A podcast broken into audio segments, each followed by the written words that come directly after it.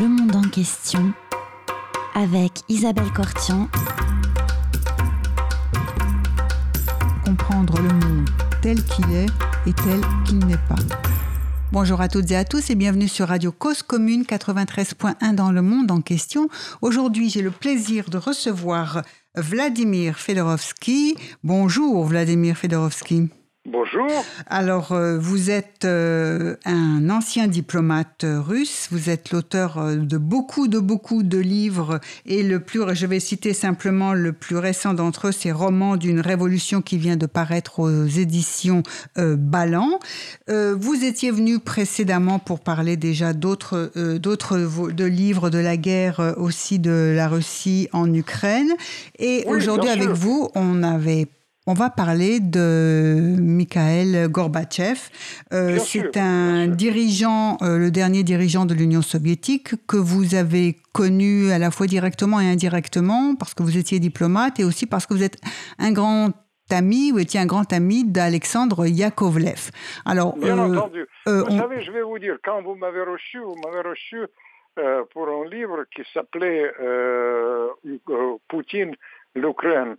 Absolument. Euh, face toujours aux éditions Ballant. Oui. Et c'est un diptyque en réalité. Je donnais euh, dans ce livre les clés pour déchiffrer la situation actuelle, oui. euh, les clés géopolitiques, les clés personnelles sur Poutine et euh, surtout les clés historiques. Oui. Et c'est un diptyque parce que initialement il y avait deux tomes et je devais publier le roman d'une révolution sur le début du siècle où je traite euh, les événements majeurs euh, qui se sont passés euh, au début du siècle, notamment la, révolution russe. Et ces clés sont absolument nécessaires pour comprendre la situation aujourd'hui, à la fois l'action de Poutine, mais aussi les enjeux géopolitiques, parce qu'il y a beaucoup de parallèles. Vous savez, la situation euh, qui euh, maintenant euh, marque, marque, le monde, c'est surtout les situations qui ressemblent à la veille de la Première Guerre mondiale, avec une différence près qu'il y a quand même ces armes atomiques. D'ailleurs, vous voulez parler de Gorbatchev, je tiens à vous dire que Gorbatchev, il, avant de partir, avant de, il vient de décéder, il faut dire qu'il a fait une sorte d'alerte pour les dirigeants du monde à l'adresse de l'Occident et l'adresse de Russes en disant que jamais dans l'histoire de euh, l'humanité, le monde était si près euh, de l'apocalypse. Oui, d'un grand affrontement qu'il redoutait absolument. Et ça, c'est une alerte. Vous savez, Gorbatchev, c'était un grand artiste dans la politique, et l'artiste dans la politique doit réussir sa sortie. je pense qu'avec cette déclaration, il a réussi vraiment la sortie parce que c'est une chose euh, vraiment très grave qui nous hante. Il y a énormément de parallèles. quand j'écris ce livre, Le roman des révolutions, je faisais constamment les parallèles avec les situations actuelles, sur le caractère des dirigeants, sur le décrochage de l'élite, sur l'approximation dans l'analyse, sur aussi euh, l'influence de, de l'évolution militaire sur les affaires du monde. Tout ça, c'était, c'est dans ce livre. Et quand vous lisez Le roman des révolutions, vous devez comprendre que il y a des parallèles énormes entre les situations euh, de la veille de la Première Guerre mondiale et les situations d'aujourd'hui, avec une différence près que Gorbatchev, il a quand même euh, souligné qu'il y a les armes atomiques aujourd'hui, que euh, c'est beaucoup plus grave que la guerre froide, parce que pendant la guerre froide, il y avait des lignes, il y avait des lignes rouges, il y avait des accords. Aujourd'hui, rien n'existe de ce qu'on a créé autrefois. Et dans ce rien qui n'existe, il y a un aspect qui aussi ressemble dans la réalité par la, euh, au moment de la Première Guerre mondiale, parce que là-bas, pendant la Première Guerre mondiale, mondiale, il y avait beaucoup de propagande. Et aujourd'hui aussi, il y a énormément de propagande, d'où euh, la difficulté de faire, les analyses très pointues, et il y a un mélange entre la propagande et la politique réelle qui complique bien de choses. Voilà les alertes qui viennent de l'histoire avec mon livre et l'alerte qui vient d'un dirigeant qui a changé la face du monde qui était Gorbatchev. Alors, euh, ben, plus précisément, vous dites de Gorbatchev qu'il a changé la face du monde. Alors, est-ce que vous pouvez, c'est-à-dire que vous pensez à l'artisan de celui qui a mis fin à la guerre froide, vous pensez à celui qui a permis qu'on résume souvent avec deux mots perestroïka et glasnost, dont j'espère bien vous allez nous parler, puisque Alexandre Yakovlev, c'est un peu lui, le père de la perestroïka? Bien entendu, bien entendu. Vous savez, je vais vous dire. Euh, vous comprenez, Gorbatchev aujourd'hui, c'est le personnage le plus haï de l'histoire de la Russie, euh, toutes les époques confondues par les Russes. Euh, toutes les époques confondues. Toutes, les époques confondues. Il, y a un seul, il a un seul rival dans ce domaine, c'est Eltsine. Mais Gorbatchev est considéré le deux mots qui revient dans les sondages. Les deux mots, c'est le crétin et traître. Et à propos d'Eltsine, il y a deux mots qui reviennent, crétin et ivrogne. Mais ivrogne a une connotation plus positive en Russie, c'est pour ça que peut-être ils, ont, n'ont pratiquement pas ça, mais ça ne veut rien dire. Moi, je reste persuadé que le message de Gorbatchev s'est orienté vers l'avenir, c'est un message pour l'avenir. Pourquoi? Parce que ce qu'on vit aujourd'hui, euh, c'est un monde de confrontation. Gorbatchev, la première chose, vous l'avez mentionné avec beaucoup de euh, justesse, euh, c'est la sortie de la guerre froide. Euh, je, vous signale que s'il n'y avait pas de Gorbatchev, la guerre froide aurait continué et le monde était, aurait été euh, un autre. Euh, la liberté, non seulement en Russie, parce que le retour de Solzhenitsyn, la fin de la répression, c'est quand même Gorbatchev, et en même temps, il y avait la liberté à l'Est. Tout ça, c'est les facteurs qui sont prendre en compte. Mais les Russes retiennent euh, en Gorbatchev surtout la difficulté de la période post-communiste et la destruction d'un grand pays euh, qui était l'Union soviétique. Euh, c'est une discussion assez fortuite parce que finalement la disparition de l'Union soviétique n'est pas liée avec l'action de Gorbatchev, c'est surtout vraiment l'amateurisme de Helsinki c'est lui qui, euh, a poussé ça, euh, mais d'autre part, c'est vrai que Gorbatchev, il a voulu, par son action, transformer euh, l'Union soviétique, le régime totalitaire, en une sorte de démocratie. Est-ce que c'était un pari possible? Est-ce que c'était un pari sensé? Les Russes disent que non. Moi, je dis que, au contraire, le message de Gorbatchev n'appartient pas au passé, il appartient à l'avenir. Ici, Dieu veut qu'on survit à cette crise. Je ne suis pas certain du tout, du tout. Aujourd'hui, dans ce cas-là, la seule manière de sortir de la crise, c'est justement le message de compromis, le message de la paix qu'il a euh, réitéré quand la avait euh, de son départ, mais aussi le mot qu'il, que a beaucoup aimé d'ailleurs, le mot l'équilibre des intérêts, la recherche de compromis dans l'équilibre des intérêts. Aujourd'hui, on joue perdant-perdant. Je peux vous assurer que tout le monde perd dans la crise actuelle. Bien, bien sûr, le peuple ukrainien, bien sûr les Russes qui, vivent aussi les sanctions, euh, mais le vrai perdant de la crise, le vrai dandon de la crise, c'est l'Europe, parce que l'Europe, euh, vous comprenez, elle a misé sur les sanctions de la Russie. Pour l'instant, ça ne marche pas comme ça s'était prévu, et tout ça, ça, ça donne une situation quand l'Europe va vivre une crise, une crise sans précédent, sans parler de la situation en Afrique où il y aura la famine. Même les États-Unis sont perdants, contrairement à ce qu'on dit, parce que les États-Unis sont derrière cette crise. Ils poussent, euh, comme ils disent, à continuer la crise jusqu'au dernier Ukrainien. Mais tout d'abord, comme j'ai des origines ukrainiennes, je suis contre ça, parce que les gens tués, c'est toujours les gens tués. Mais au-delà de ça, le résultat de ça, c'est une alliance irréversible entre la Russie et la Chine. Et c'est une alliance qui va coûter très cher même aux États-Unis. Pourquoi D'où vient la nécessité de message à Gorbatchev de la euh, sortie de, de cette crise par le haut, c'est-à-dire par la négociation en recherchant l'équilibre des intérêts. Mais euh, vous comprenez, Gorbatchev, euh, il a à la fois réussi son pari devant l'éternité et il a euh, essuyé un grand échec dans les médias. Les Russes lui reprochent qu'il n'était pas assez fort, qu'il a été un dirigeant faible. Mais hum, c'est une contre-vérité parce que pour lancer euh, les réformes de cette envergure, il fallait euh, frôler la folie. Il, a, il, a, eu une audace extraordinaire pour proposer, proposer les réformes de cette envergure et surtout son audace et son courage, c'est de rompre avec le, le disons, le spirale euh, viscérale de la terreur politique. Il a cessé de, de, de tuer et quand on cesse de tuer, ce régime ne pouvait pas que de s'écrouler. Et c'est pour ça que je suis absolument certain que le message de Gorbatchev et son conseil, la recherche des équilibres des intérêts, sortir de la confrontation, essayer de venir, c'est un message de l'avenir. Aujourd'hui, on vit la confrontation tous azimuts, on joue perdant-perdant et Gorbatchev a proposé de jouer gagnant-gagnant. Alors, justement, alors ça, oui, on, euh, s'est entendu, mais euh, la question, c'est qu'il arrive au pouvoir euh, avec un programme qui est celui de réformer l'Union soviétique.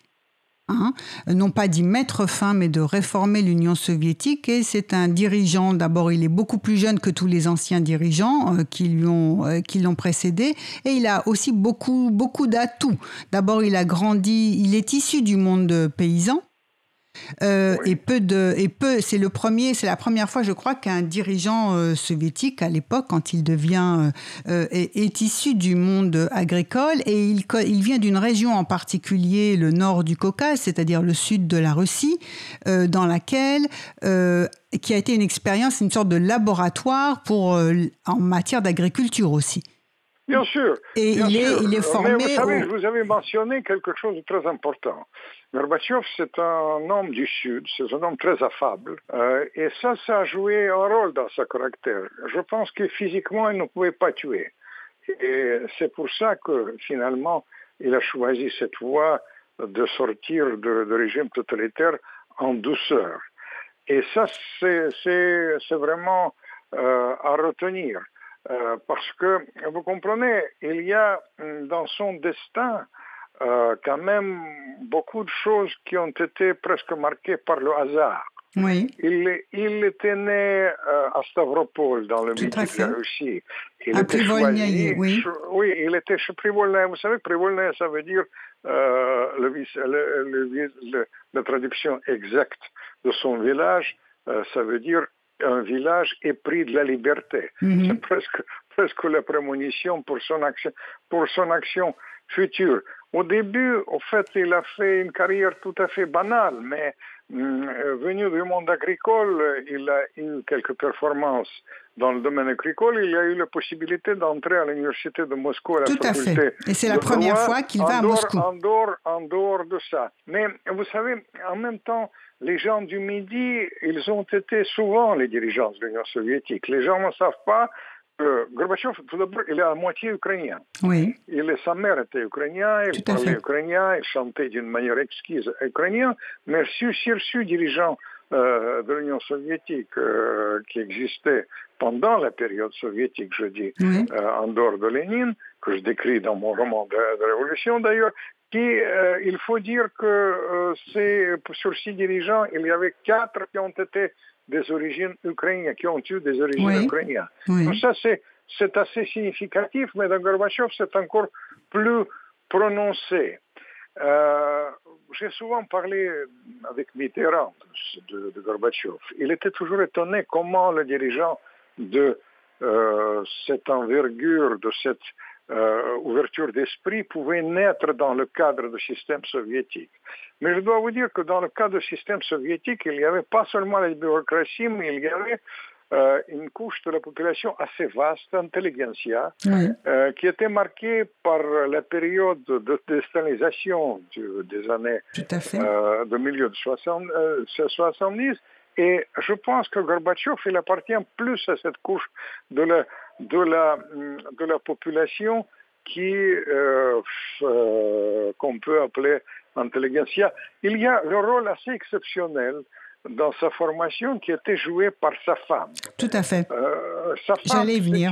c'est une, femme, vous savez, j'aime décrire dans mes livres les grandes histoires d'amour. C'est pas par hasard que dans le roman d'une révolution, j'ai utilisé comme guide tro- trois couples dans les réalités. Le guide, c'était Lénine et la femme extraordinaire dont je publie les, les, lettres inédites des grands chefs-d'œuvre de la littérature amoureuse d'ailleurs. Oui. Inès Armanten s'appelait, c'est la lettre de, de euh, c'est la femme de la vie de Lénine.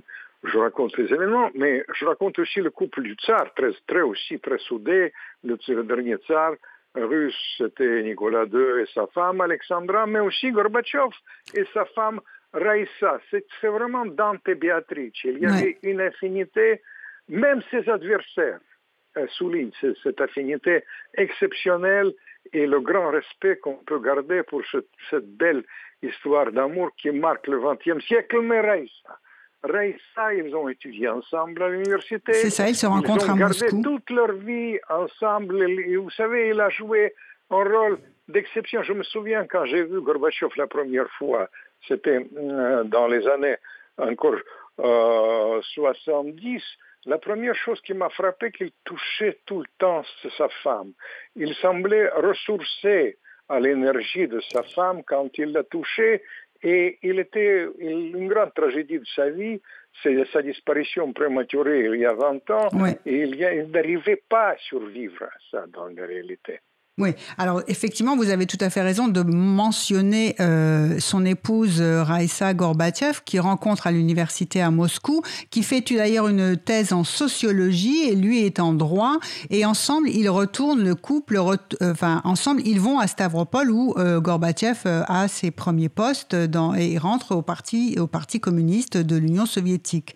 Et quand il arrive sur la scène internationale en tant que dirigeant de l'Union soviétique, après le décès de Brejnev, celui d'Andropov, celui euh, de Tchernenko et j'en ai... ouais, c'est ça, il, s'im- il s'impose comme, avec, comme couple.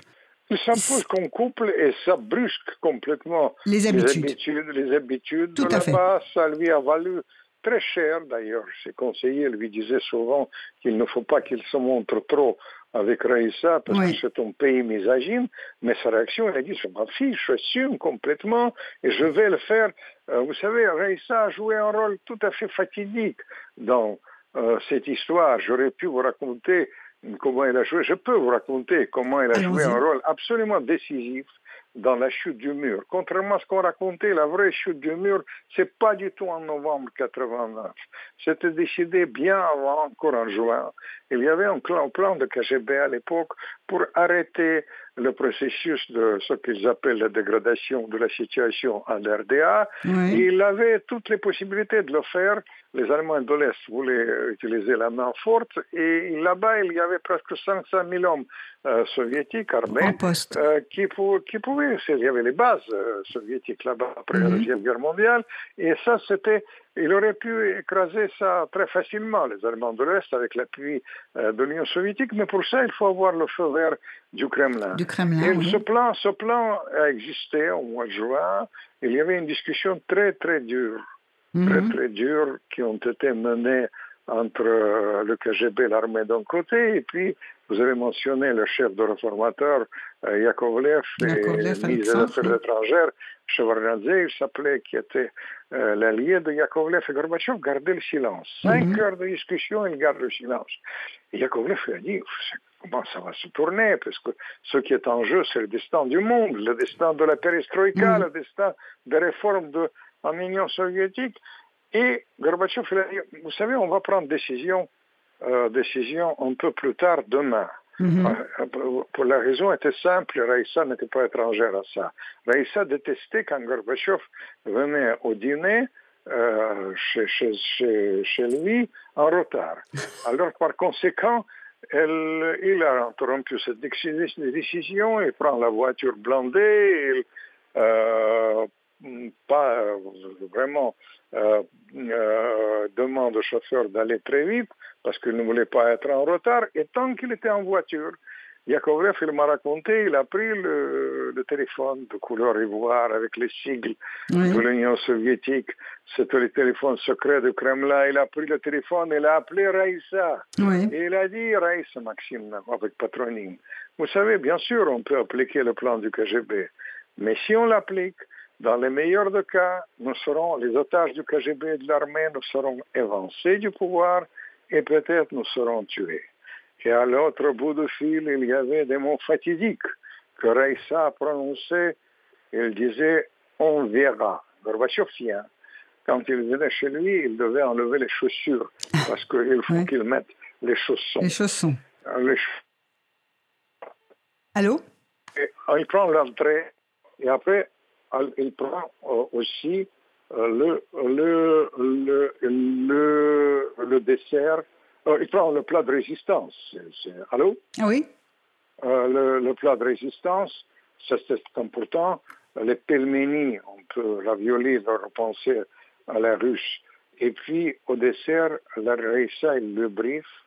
Et au dessert, ils ont pris la décision de ne pas intervenir en Allemagne, mais plutôt euh, proclamer la, la, liberté de faire la réunification d'Allemagne. De Joussian, il a fait ça contre l'avis de Thatcher et contre l'avis de Mitterrand. Mitterrand, tout à fait. Et finalement, finalement, il a réussi, il a réussi à faire. Ça, c'est, ça, c'est un exemple du rôle de Reissa. Et je pense qu'il a pour lui ce qui était le plus important, c'est absolument euh, la vie de Reissa. Quand dans l'affaire de Putsch, j'aurais pu vous raconter comment ça s'est passé. Mais justement, je voulais qu'on en parle. 80, 91, c'est une c'est un épisode majeur. Oui, si vous le voulez bien, on va. Oui, oui, oui, on va parler effectivement de ce, de, de, du putsch de, de, 91 parce que c'est un moment extrêmement décisif. Mais je vous propose une première pause musicale, si vous le voulez bien, euh, Vladimir euh, Fedorovski. Nous allons écouter euh, Vals de Dmitri Shostakovich.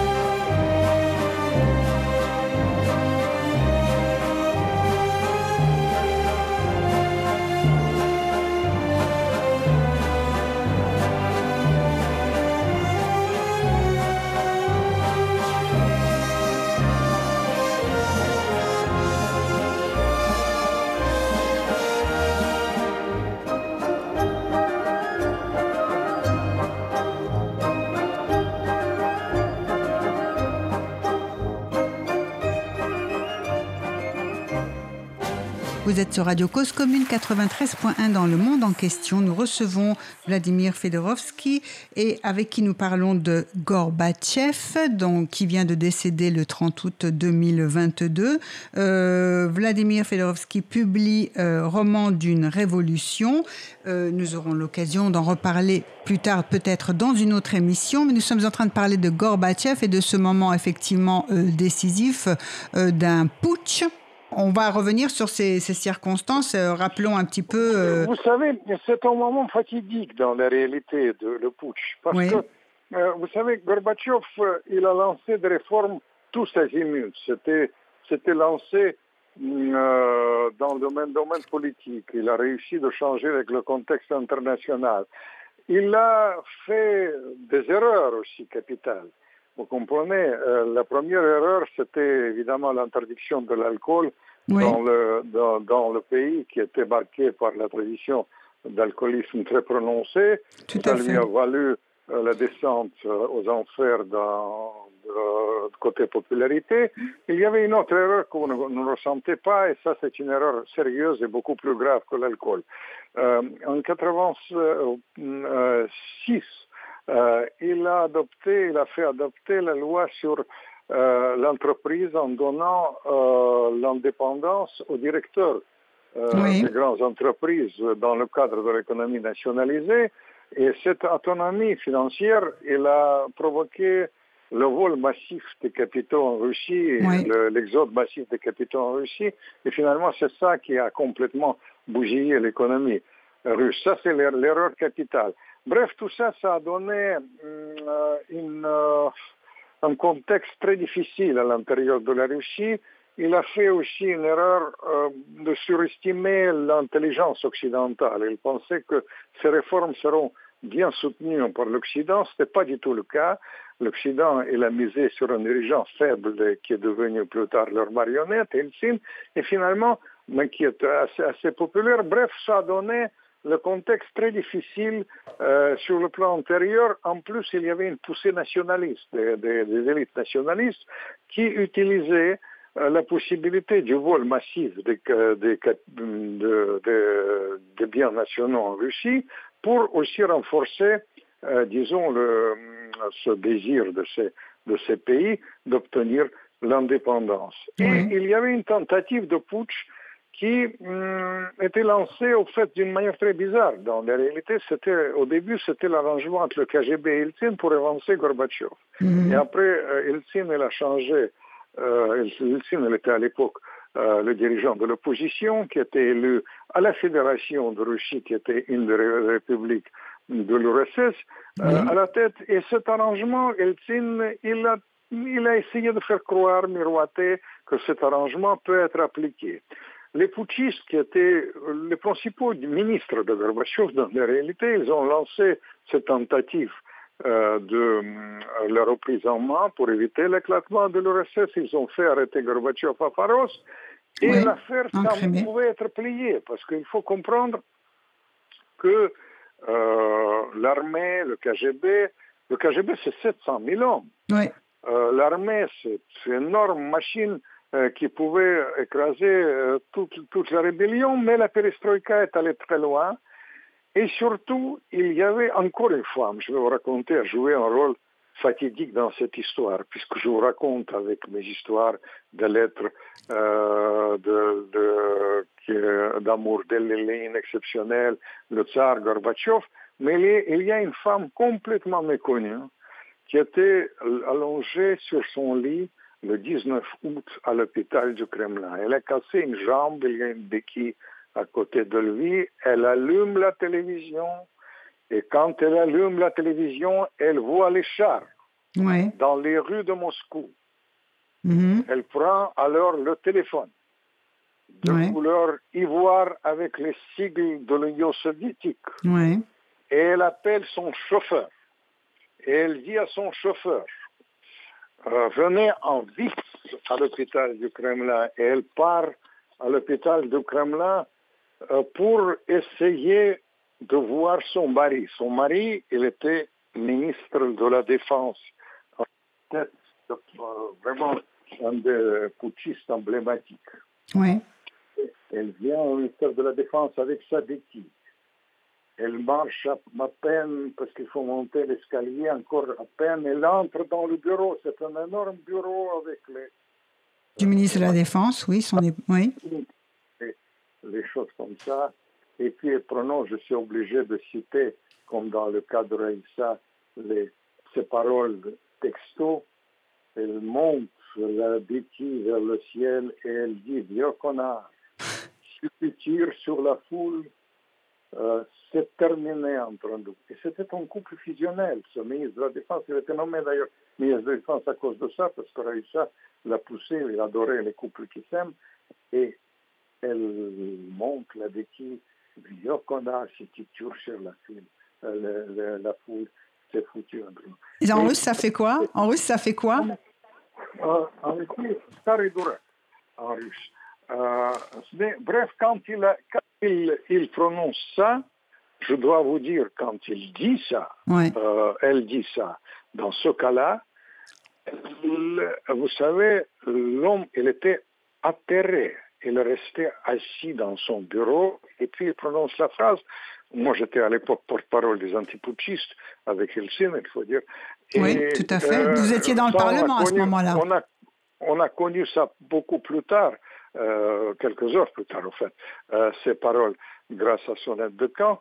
Mais il dit, ma petite Tatiana, Tatiana c'est son prénom, ne t'inquiète pas, les chars sont dans la rue, mais ils sont sans munitions.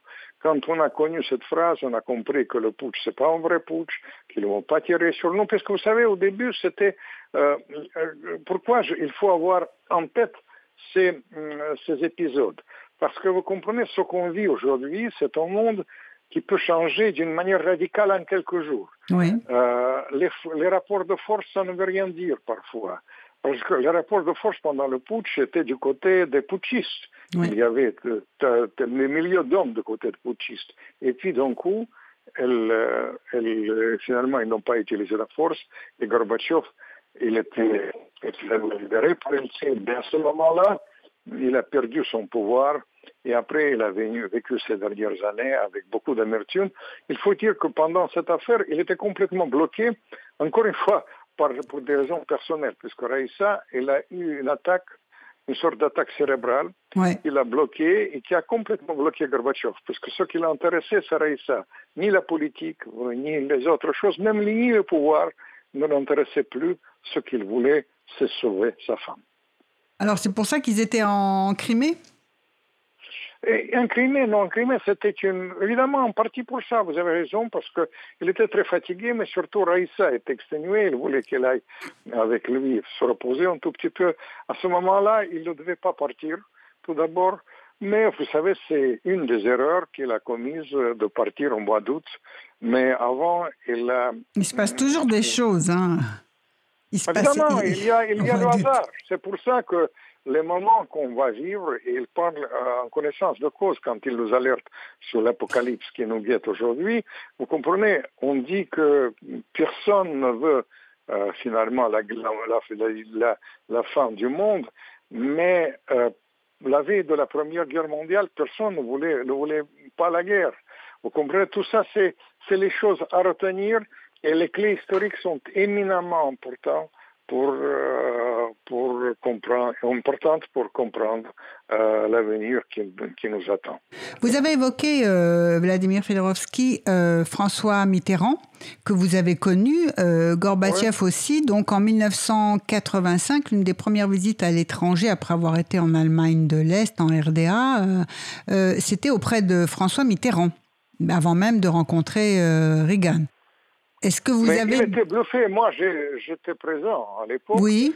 Alors, parlez-nous de, parlez de cela. Je vais, vous dire, je vais vous dire, Mitterrand ne s'entendait pas du tout à ça. Tout d'abord, il y avait des erreurs d'analyse. Aujourd'hui, si vous écoutez les grands médias, ils font énormément d'approximations dans l'analyse de la situation aujourd'hui, rien que sur la, Russie isolée, sur les sanctions, sur euh, la maladie de Poutine, supposer toutes ces choses-là qui sont quasi inventées, c'est des suppositions. Et les mêmes suppositions existaient à l'époque. On a dit que Gorbatchev, c'est bidon, c'est juste un dirigeant habile, il ne veut pas faire de réformes, simplement il nous baratine, etc. Et Mitterrand, du bluff, oui. entré, oui. Euh, du bluff, il est, il, il est entré euh, en négociation avec cet esprit-là. Et après, ça a complètement changé. J'ai vu le visage de Mitterrand changer quand il parlait oui. avec Gorbatchev. Et après, ils sont devenus des grands amis. Ils ont vraiment ils ont une affinité particulière. Même la gaffe de Mitterrand, quand il a quasi accepté le putsch de Moscou, elle était liée avec son... Il m'a expliqué plus tard. Ah oui, justement, je voulais revenir là-dessus parce que... Il a expliqué ça par son désir de sauver Gorbatchev. Il a dit, si je garde un contact avec eux, je peux sauver Gorbatchev. Mais l'affinité était extraordinaire. D'ailleurs, je tiens à vous dire que ce qui nous reste de, ce, de cette affinité, c'est aussi un message qui vient des tripes. Parce que, vous savez, euh, il faut comprendre que euh, Gorbatchev, il a beaucoup de respect pour la tradition euh, gallo-mitterrandien de la politique euh, française. Quand il joue un rôle euh, à part, il, était a toujours pensé que le, la France, l'Allemagne, l'Europe, ils peuvent euh, vraiment s'unir avec la Russie pour, pour créer le pôle tout à fait intéressant dans le domaine économique et dans le domaine, bien entendu, de sécurité, mais surtout, il a souligné toujours l'affinité qui existait. Il y a les symboles de ça, c'est les mots prononcés par Mitterrand. Il oui. disait, je voudrais créer la maison. confédération, ouais. confédération et maison commune. Une maison commune européenne, tout à fait. Commune, tout commune à européenne, fait. ça c'est tout fait C'est effectivement la, la, phrase de, de, François Mitterrand lors de sa rencontre aussi avec euh, Gorbatchev. Euh, François Mitterrand évoque euh, le, la maison commune européenne. Euh, vous nous dites qu'effectivement, il, euh, il change d'avis à propos de, de, cet homme en pensant au départ que c'était du bluff. Il ne voulait pas croire l'intention de réformer et de, de, de construire, d'ouvrir un autre monde, une autre voie. Et euh, finalement, il est convaincu par la bonne volonté de Gorbatchev. Et en même temps, donc, surprise au moment du putsch en 91, si je non en 90 en mois d'août 90 le putsch en, Mitterrand... en, mois d'août 91 vous 91 d'accord. En mois d'août 91 au moment du putsch donc à ce moment-là euh, euh, on attend euh, je m'en souviens très bien euh, absolument François Mitterrand ne condamne pas le putsch. Vous savez c'était et alors vous nous dites et vous nous dites que oui.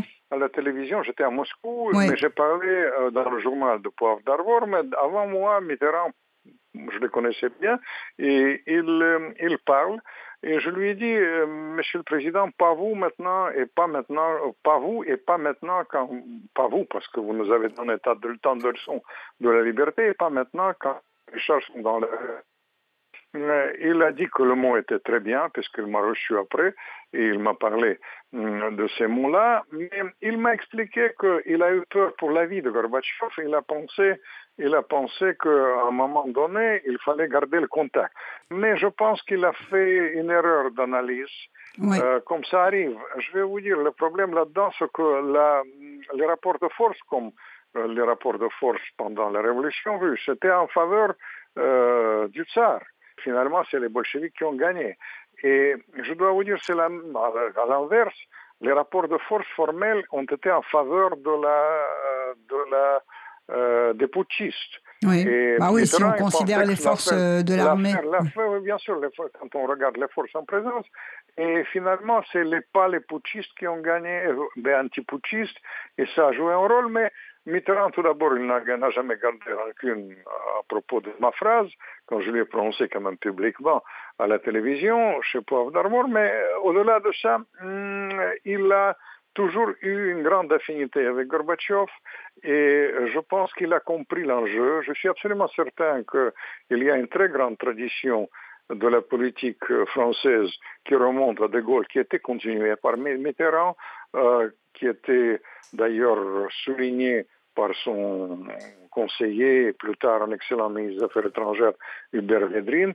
Euh, c'est la tradition gallo-mitterrandienne de la politique, mmh. de la politique française. Et euh, je pense que si on va un jour réussir à sortir de cette crise terrible qui nous guette, cette tragédie terrible qui nous guette aujourd'hui avec la crise ukrainienne, je suis certain que cette tradition gallo-mitterrandienne, c'est les seules voies d'issue. Mais ça rejoint ce qu'on a dit au début, parce qu'au début, on a dit l'équilibre des intérêts, la recherche de compromis, tout ça, ça compte pour l'avenir et c'est la seule voie possible qui nous reste euh, dans le contexte actuel.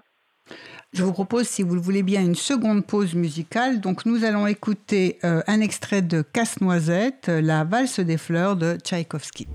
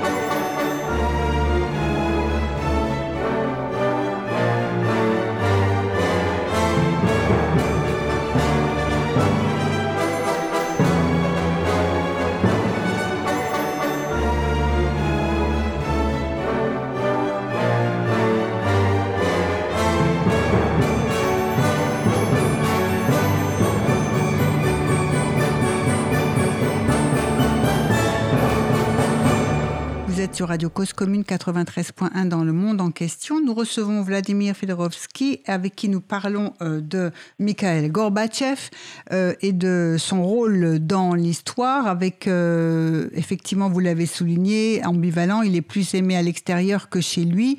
Alors chez lui à la fois en Russie et dans l'Union soviétique aussi, il n'a pas laissé auprès des différentes républiques un bon souvenir. Ça dépend.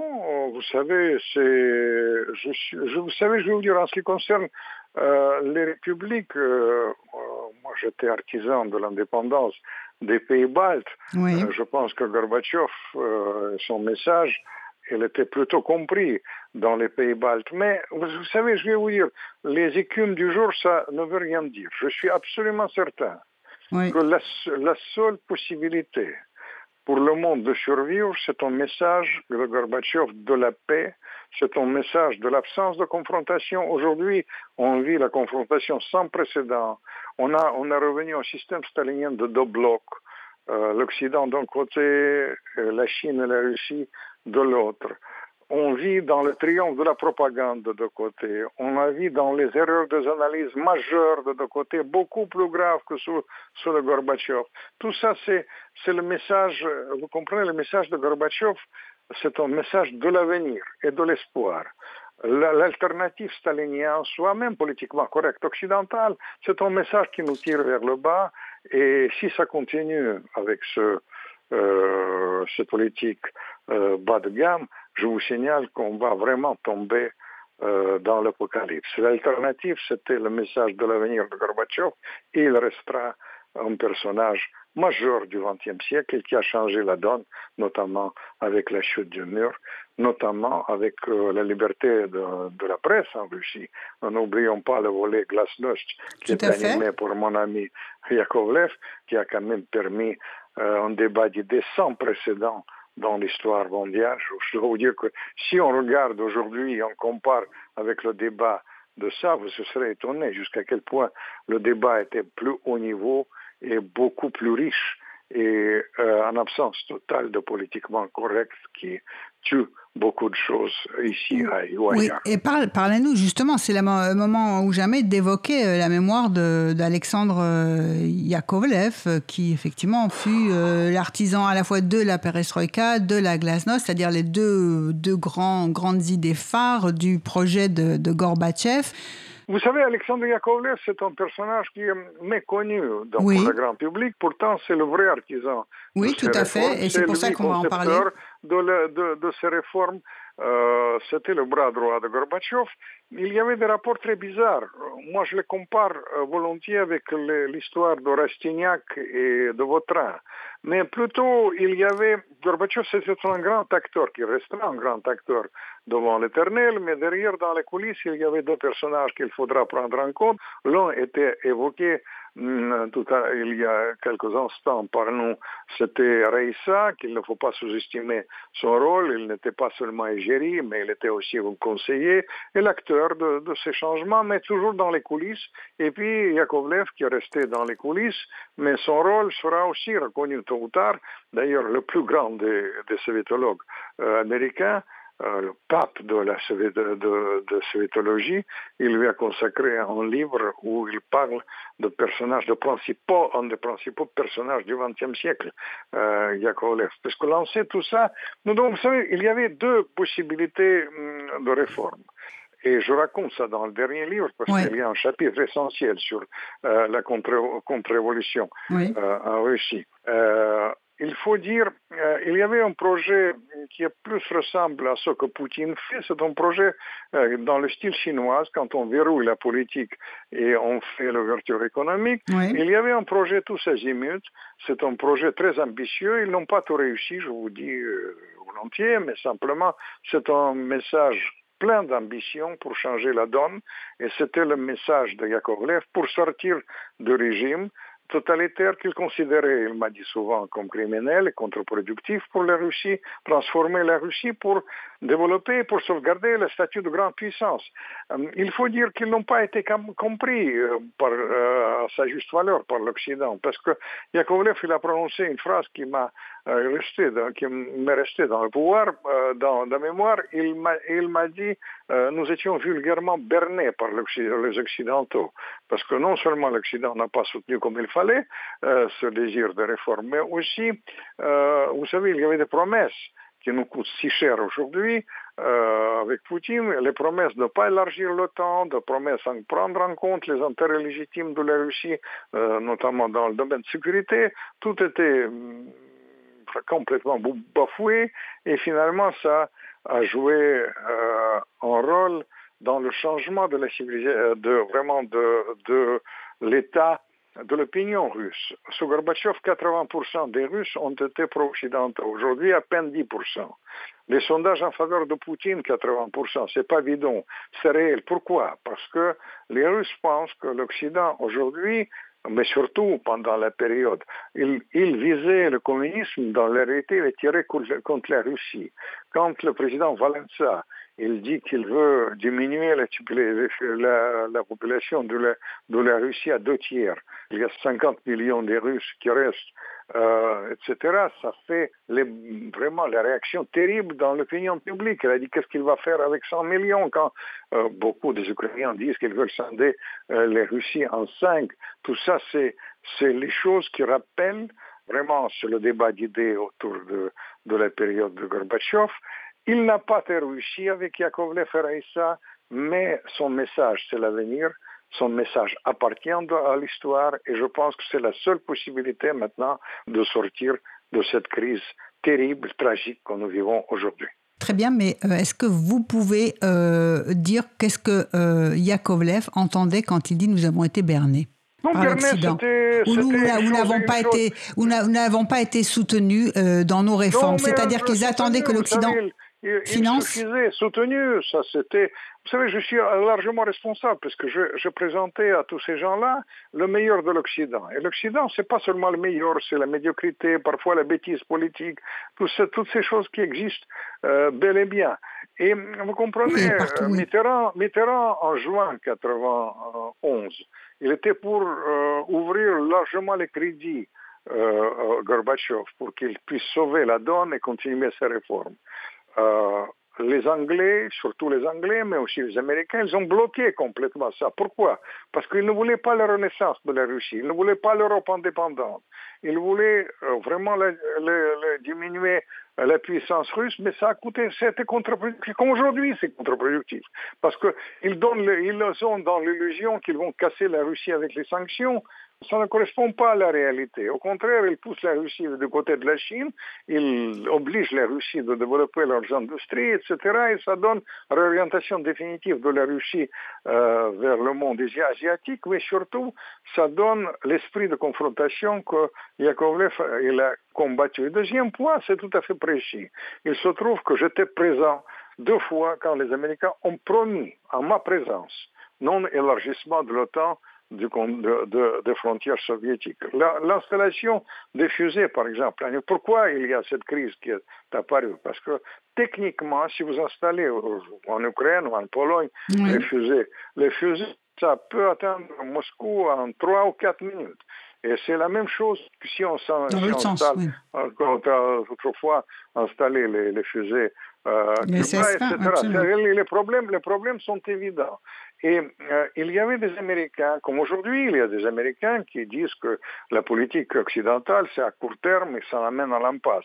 Regardez ce que dit Kissinger, regardez ce que dit euh, auteur des réformes à l'Est sur Gorbatchev, Jeffrey Sachs, ils disent, ils disent, attendez, ils disent exactement ce que dit Gorbatchev, qu'on vit un monde hyper dangereux, qu'on pousse la Russie dans les bris chinois, et c'est euh, des Chinois, et euh, c'est contre-productif, pour l'Occident. Mais bref, j'étais présent deux fois quand Baker, secrétaire d'État américain, a dit à ma présence, jamais l'OTAN ne bougera pas d'un pouce vers les frontières vers les frontières soviétiques. Et puis, quand il, euh, euh, euh Yakovlev dit qu'on était berné, évidemment, c'est l'évidence. Vous comprenez, il y a une chose qui, sur laquelle il faut réfléchir. Euh, Gorbatchev il était partisan d'un monde équilibré, de l'Europe qui construit son destin, pas du tout découplé des États-Unis, mais l'Europe qui qui défend ses intérêts, que la Russie reste une grande puissance. Et quand ils ont affronté euh, les personnages farfelus comme Eltsine, qui était dans la réalité un personnage qui assistait à la déchéance de la Russie, quand ils ont fait les réformes là-bas, en Russie, en poussant Eltsine à, à créer ce système oligarchique qui gère la, vous savez, le système oligarchique en Russie euh, est, basé sur le vol des biens nationaux sans précédent dans l'histoire mondiale. Oui, comme vous l'avez 120 dollars. 120 dollars sortaient illégalement de la Russie. 120 dollars par milliard de dollars par an sortaient illégalement de la Russie. C'est le vol sans précédent. Mais surtout, le système oligarchique, si on me permettait, c'est quand 2 ou 3% de la population gère 60% des richesses mondiales. Ça n'existe pas dans le monde, ce genre de système. Vous comprenez? Même en Amérique latine, les, les latifundistes ne sont pas comme ça. Et c'est ça qui a discrédité finalement l'idée de la démocratie, et c'est ça qui a amené dans la réalité la crise actuelle avec, euh, je vous dis, le danger euh, de, la fin du monde. C'est pas seulement le fait qu'en Occident on va vivre à 18 ou 16 degrés pendant l'hiver. C'est pas seulement que l'Afrique va vivre la, famine de ça. On assiste. Euh, c'est pas seulement que l'Allemagne, c'est une malade de l'Europe qui va affronter la crise sans précédent avec les répercussions sans précédent sur la situation européenne où on va perdre tout, l'argent dans la crise actuelle. Mais surtout, le message de ça que l'alternative à la politique de la paix de Gorbatchev, à son dernier appel avant de mourir, il, était conscient de ça, il, s'adressait cet appel, il cet appel. Pourquoi? Parce qu'il sent que la situation aujourd'hui, c'est un moment le plus dangereux dans l'histoire de l'humanité. Et l'alternative à ça, il n'y a pas d'autre. L'alternative, c'est l'équilibre des intérêts, c'est l'alternative, c'est je pense qu'il y avait quelque chose de symbolique dans la réalité, dans le départ de Gorbatchev, euh, parce que, vous savez, avec lui, il y a une alerte par rapport à ce qui se passe. Un nouveau monde qui se profile. Vous voyez le départ de la reine et le départ de Gorbatchev. Oui, effectivement, vous, vous concluez cette émission. Je voulais simplement vous avez vous-même dit euh, que euh, les erreurs, vous soulignez quelques-unes des erreurs de Gorbatchev, hein, en particulier effectivement euh, lorsque les directeurs d'usines qui étaient des entreprises d'État sont devenus propriétaires de des richesses du pays. Le pillage, le pillage a été là-bas sur place. Le pillage a commencé sur lui, ça c'est exactement même ça. Voilà. Et le système oligarchique s'est construit là. il y a une différence de taille quand même, parce que il a consciemment euh, il m'a dit, je vais le nommer milliardaire. Il a consciemment nommé, il a créé cette couche d'oligarchie. Gorbatchev et Yakovlev, ils le faisaient en essayant de transformer le système, mais vous avez raison de souligner que l'erreur était majeure parce que dans le cadre de l'économie nationalisée, ils ont donné l'indépendance des euh, financière des entreprises et le vol a commencé le, comme ça. Le, pillage du pays, effectivement, ce qui a euh, profondément révulsé la population localement, qui, elle, s'est appauvrie et était confrontée à des taux de, à une inflation à 2500%, bien au-delà de ce que effectivement nous connaissons aujourd'hui.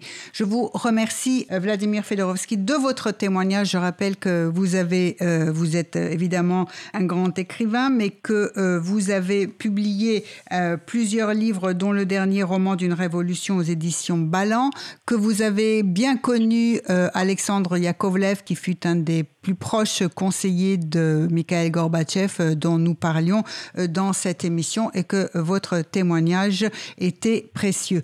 Je vous remercie et nous nous quittons alors euh, cette fois en écoutant euh, eh bien, un grand artiste, euh, Boulat Okudjava, qui chante un, hommage à François Villon poète français François Villon.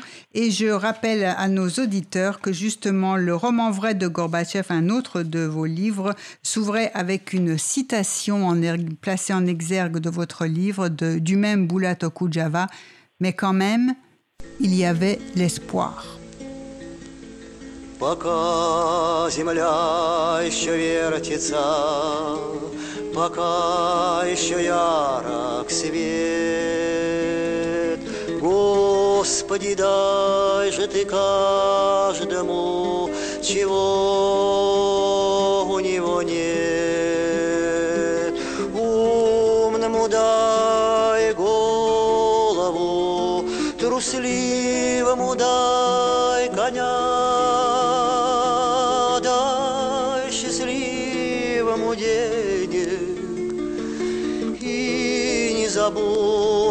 Меня, пока земля еще вертится. Господи, Твоя власть, дай рвущемуся к власти навластвоваться в сласть, дай передышку щедрому, исхода дня. Каину дай раскаяние, забудь про меня. Я знаю, ты все умеешь. Я верую в мудрость твою, Как верит солдат убитый, Что он проживает в раю, Как верит каждое ухо тихим речам Твоим, как веруем и мы сами, не ведая, что творим. Господи, мой Боже, зеленоглазый мой, пока земля еще вертится, и это ей странно самой, пока еще хватает времени огня, понемногу и не забудь про меня. Дай же ты всем понемногу и не забудь.